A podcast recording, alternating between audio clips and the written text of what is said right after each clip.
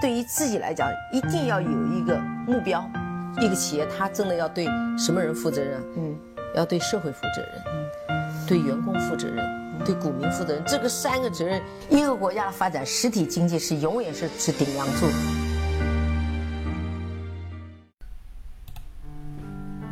各位好啊，给你一个真实生动的格力电器，我们给的比你要的多。那么昨天呢，是市场出现了一个比较大幅的暴跌，我们把它称之为暴跌吧。如果你没有经历过一五年的股灾，没有经历过呃年初的，一六年年初的熔断，那那我们就暂且把这次的调整把它称之为暴跌吧。那我不知道在在这种跌幅之下，很多人是不是已经。有一些些动摇了，有有一些些失去了在前面投资的一些基础的东西。那我不想给大家灌鸡汤啊，那我那我是想把我最近看的一本书里面的一些话，呃，把它分享给各位。嗯，这本书呢非常的好，它是雪球的老板叫方三文啊，他也用了一个非常呃巧妙的方式把这本书给编撰了出来。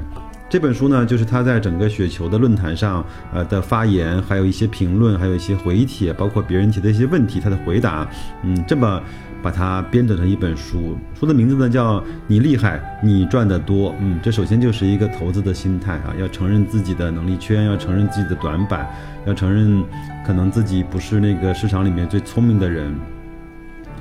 嗯，那我们呢？那我呢？今天不是要把这本书讲完，而是要把。呃，里面的一些我认为可能在今天面对昨天的这种市场的这种跌幅的情况下，呃，很多人的心态和重新要梳理一下整个自己对投资这件事情根本的看法。那我们就用只言片语吧，把呃把这本书的一些金句把它讲一讲。那在这本书的第一章里面呢，呃，名字叫认识市场，有一句话写在。呃，这一章的封面上，我觉得讲讲的非常好。就是如果你认为投资的机会很少，那么你可能就会赚的很多；如果你认为投资的机会很多，那么你可能就会赚的很少，甚至会亏掉自己的本金。想想看，我们身边是不是有一些人，几乎要对每一个热点、每一个概念、每一个风向、每一个趋势都。不愿意放过五 G 来了，我要投资五 G；一带一路来了，我要投资一带一路。那粤港澳大湾区来了，我要投资大大大湾区。像这样的人，他能够对每一个板块，能够对每一个机会，能够把握的很很牢吗？或者很透吗？嗯，所以说，他可能也会频繁交易，也可能会呃，在自己还没有完全了解这个东西的时候就去买入，在自己。呃，有点波动和下跌的时候就拿不住，就会卖出。那所以说，呃，如果你认为投资的机会非常多的话，那你要当心。那第二句话是，对很多朋友来说啊，那提高投资决策的质量最简单有效的一个方法，就是把决策的数量减少百分之九十，甚至百分之九十九，在投资上面。最大的好处是根本不需要对那么多问题发表看法，呃，这句话我觉得对我来说特别有益，就是对百分之九十五的问题说我不知道，对百分之四的问题说 no，对百分之一的问题说 yes 就够了。那这本书里面呢也有一个小故事，叫一个营业部老总的观察，我给大伙念一下啊。呃，这个营业部呢，位于一一线城市。该老总呢做了十年，他观察了十年，发现呢，大概只有百分之二十不到的人可以盈利。那赚大钱的人呢，赚的都是企业的钱。我们以前说过，就是我们大概可以赚三类钱。第一呢是赚国家的钱，因为有的时候呢货币超发，呃国家需要一个牛市来推动，我们赚的是这方面的钱。第二个呢就是赚他人的钱，或者叫赚情绪的钱。一些韭菜，呃在五千点的时候傻不拉几的跑跑到市场里面来送钱。那很多人呢是因为过于贪婪或过过于恐惧而把一些。呃，确定性的收益机会让给了你，这是第二种赚他人或情绪的钱。第三种呢，就是赚企业增长和发展的钱。嗯，就像我们经常说，如果你在两千年的时候，当格力成为了全国空调老大的时候，那个时候买入了它的股票，到现在大概也是有近百倍的收益。好，那我们言归正传啊，赚大钱的人呢，都是赚的企业的钱。某某大户呢，十年就持股一只，那十年呢，呃，涨了将近三十倍。营业部老总呢，曾两次劝他把它卖掉。第一次呢是在两千零八年，其他股呢跌得非常厉害，那，呃，大户所持的这个股票呢没有怎么跌，但是他呢不动。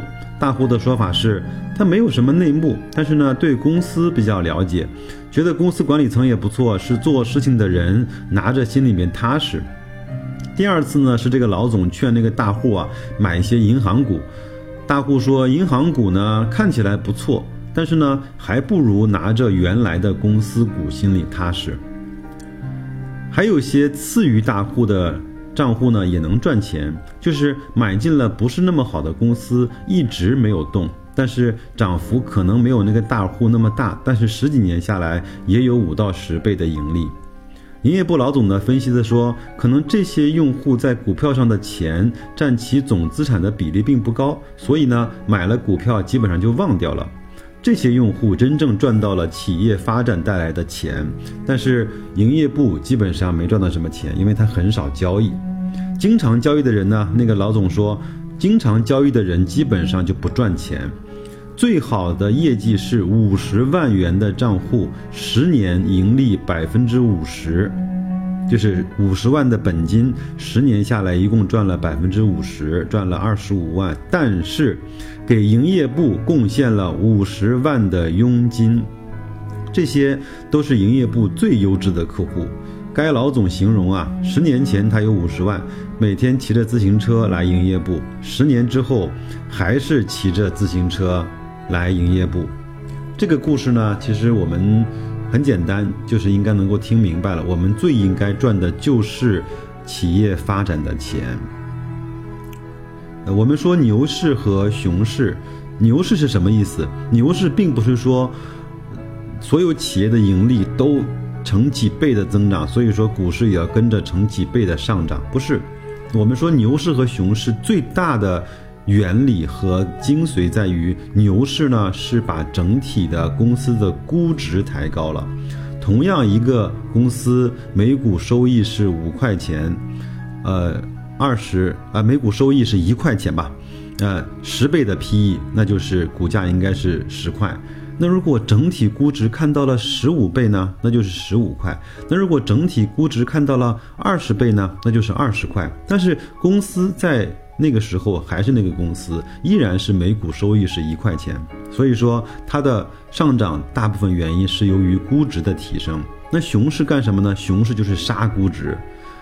本来一个盈利每股一块的公司能够正常给到十倍的 PE，但是市场和恐惧和这些情绪就把它杀到了五倍，杀到了四倍，甚至是更多。所以说我们在。呃，牛市和熊市来临的时候，加上这个公司比较好的业绩，其实赚的是一个，如果你懂的话，这个叫戴维斯的双击，就是企业的利润提升和估值的提升，对其对这个股票的股价是一个戴维斯的双击效应。那我们接着再往下看，在这本书里面呢，又提到了说，呃，什么叫能力圈啊？呃，巴菲特说，我们要知道自己的能力圈，在能力圈里面做事情。嗯，那呃，那个方老板呢？他说，如果有一个事情呢，你老也做不好，或者做的很吃力，那么一般来说，你就不具备这方面的能力圈。比如说，有些人呢说，我我要做套利，套利呢其实是一个非常非常需要能力的，呃，包括需要敏锐的感觉的盘感的这样的一个，嗯，包括迅速要盯盘这种所有的能力。如果说这个事情上你懂了原理，但是你一直做不好，那其实我们就应该告诉自己，我可能不具备这方面的能力。当你呃接受了一定的训练跟自己的这种呃培训之后，那如果你还干不好这个事情，那我们就说你很可能没有办法具备这个能力圈所要求的能力，那我们就要应该放弃那些超短线套利的那些操作的这种手法。那如果说你对公司呢？研究啊，就是很难沉得下去心，包括你也不愿意去看那么多公司的一些经营啊，包括一些管理的数据。那我们说，那我们就应该远离个股，去干什么呢？去做一些呃指数的定投，或者是说做一些呃整个行业的这种抛弃了择股的呃那些事情，只去择时。那方老板呢又说，如果一个公司你买入的时候一点儿都不犹豫，并且呢它股价跌了百分之五十的时候，你也不会想卖，甚至是说你有加仓的冲动，那么这个时候就说明你已经看懂这个公司了，并且已经战胜了自己心里的心里的那个恐惧的。那个小魔鬼，那我我我再提一下，那是如果像昨天很多的公司大白马蓝筹都跌了百分之五、百分之六、百分之七，像海康卫视，呃，跌了百分之七以上啊，那这样的时候，你心里会不会不踏实呢？那你会不会想，哎，能不能再跌一点？我能够再买一些这种便宜的筹码，因为我坚定的认为这个公司的质地是好的，我也坚定的认为这个公司未来的发展的全远景是好的。那么这个时候，那我们就说你已经懂了，或者说你已经有了具备看懂这家公司的基本的能力圈了。那，呃，最后呢，再讲几个呃小的事情。呃，这本书里面呢也说了，就是你在股市呢，基本上可以干三件事情。第一呢是琢磨别人，呃，猜他到底是买还是卖。就像我们看各种 各种资金流入啊，什么这个主力的流出啊，机构在干什么，基金的增减仓啊，呃，沪港通、深港通的这种资金的南上北下呀，这种啊，呃，北上南下呀，嗯，那他会多少钱买，多少钱卖？这个别人呢，就是包括大家经常所讲的神通广大的大小非机构、庄家、国家队，以及更多的像你我这样坐在电脑前面的小散户。这些别人大概有多少呢？全中国来看，大概有五千万。第二个呢，我们可以干的事情就是琢磨公司，看看这个公司啊能值多少钱，公司，呃，有多少竞争力。那大概这样的公司有多少呢？那全国上市的公司可以公开交易的大概是有三千多家。第三就是琢磨自己，那想一想自己是什么样的人，知道些什么，那有什么过人的本事，凭什么能够在市场上赚到钱？嗯，这个自己有多少呢？那只有一个。那么我们回头想想看，是琢磨这些五千万的交易者容易，还是琢磨三千家上市公司容易，亦或是琢磨自己容易呢？从数量来看，是琢磨自己最容易；但是从难度来看，从是是琢磨自己是最不容易的。那以我呢这种在股市上赌博的多年的经验，琢磨公司和琢磨自己的人很多是赚钱的，琢磨别人的人是很少有赚钱的。包括这个世界上赚钱最多的人，也只是琢磨公司和琢磨自己的。但是呢，这个市场上大多数的人喜欢琢磨别人，为什么呢？因为。大概是因为琢磨别人本身是永远没有答案的，所以说很容易着手，琢磨一辈子，把本金都赔光了，还可以继续的琢磨下去。琢磨公司啊，看起来就有点难，百分之九十九的人呢，看一下财务报表的耐心都没有。我我不知道在听我这个节目的人，到底有谁一年能够完完整整的看一份年报？不要求很多，不要求把季报、把年报都看完，能够看一份年报。把那些自己看懂的画下来，不懂的标注下来，把它给搞懂，有没有？一年看一份研报。那当我们知道了自己很无知之后啊，我们才发现自己开始赚到钱了。那为什么你在股市上赚不到钱呢？或者是说你在股市上的那个收益，呃，能不能配得上你的投入呢？那第一啊，你的本金就是为什么你在股市上赚不到钱？第一呢，你的本金太少了。我们拿三个例子作为一个比较。那第一呢，如果有人本金有一千万，年回报率呢是百分之十二，这个很好算，对吗？就是每年赚一百二十万的盈利。这个一百二十万能干什么呢？当然可以让一个家庭过上很体面的生活，甚至在不是特一线的城市里面，一百二十万可以让很多的家庭都已经实现了财务自由，对不对？那如果同样来看，本金是一百万，年回报是百分之十二，那十二万呢，基本上可以改善你的居住状况，改善你的生活的状况。但是呢，它它不能够改变根本的问题。呃，我们不能够因为每年有十二万的收益就可以不上班，对不对？那本金一万块呢，年回报是百分之十二，那一千两百块的盈利呢，大概也就能够买一个中低端的智能手机，或者是出去吃两顿饭，大概就没有了。这个是第一个，你的本金太少，所以说你的你的收益率足够高的情况下，你的本金少，它就它就不能够解决根本的问题。那第二个呢，是我们对投资回报率有着不切实际的预期。很多人说百分之十啊，我根本也看不上；百分之二十啊，那是小意思。不不搞个一年翻倍或者是五年十倍，我都怎么好意思在上面混呢？那我给大家念几个那些著名的投资大师的回报率啊：大卫·斯文森啊，百分之十六；乔治·索罗斯，年化百分之二十。那詹姆斯·西蒙斯是百分之三十五，然后呢，沃伦·巴菲特是百分之二十，这个呢是四个在全球顶尖顶尖的投资者的长期的年化回报率。我请问，我们可以跑赢他们吗？所以说呢，呃，对盈利和盈利率有着不切实际的预期，可能会导致我们的动作变形、心理的扭曲。第三，那我们就是在这个上面做了错误的事情。这句话，我觉得是我看这本书里面印象最深的一句话，就是很多人以为自己在做投资啊，其实是在做赌博。那我们来分析一下赌博和投资的，呃，各有的特点和区别。我们都打过牌啊，有很很多人也也也也赌过钱啊。那赌博的特点是享受不确定性，下小注。获得乐趣，输了呢，最多影响心情，不会影响个人和家庭的经济状况。我们中国有句话叫“小赌怡情”嘛，对不对？第二个呢，就是行为特征上表现的比较随意。那看到一个呃吉利的号码，或者这会儿心情，就买个大买个小，对吗？这个是赌博，小资金下小注，获得乐趣，输了影响心情，不会影响个人和家庭的经济状况，呃，是比较随意的。呃，投资的特点呢是：第一是追求确定性，下大注，规避风险，获得收益，争取改善个人和家庭的经济状况。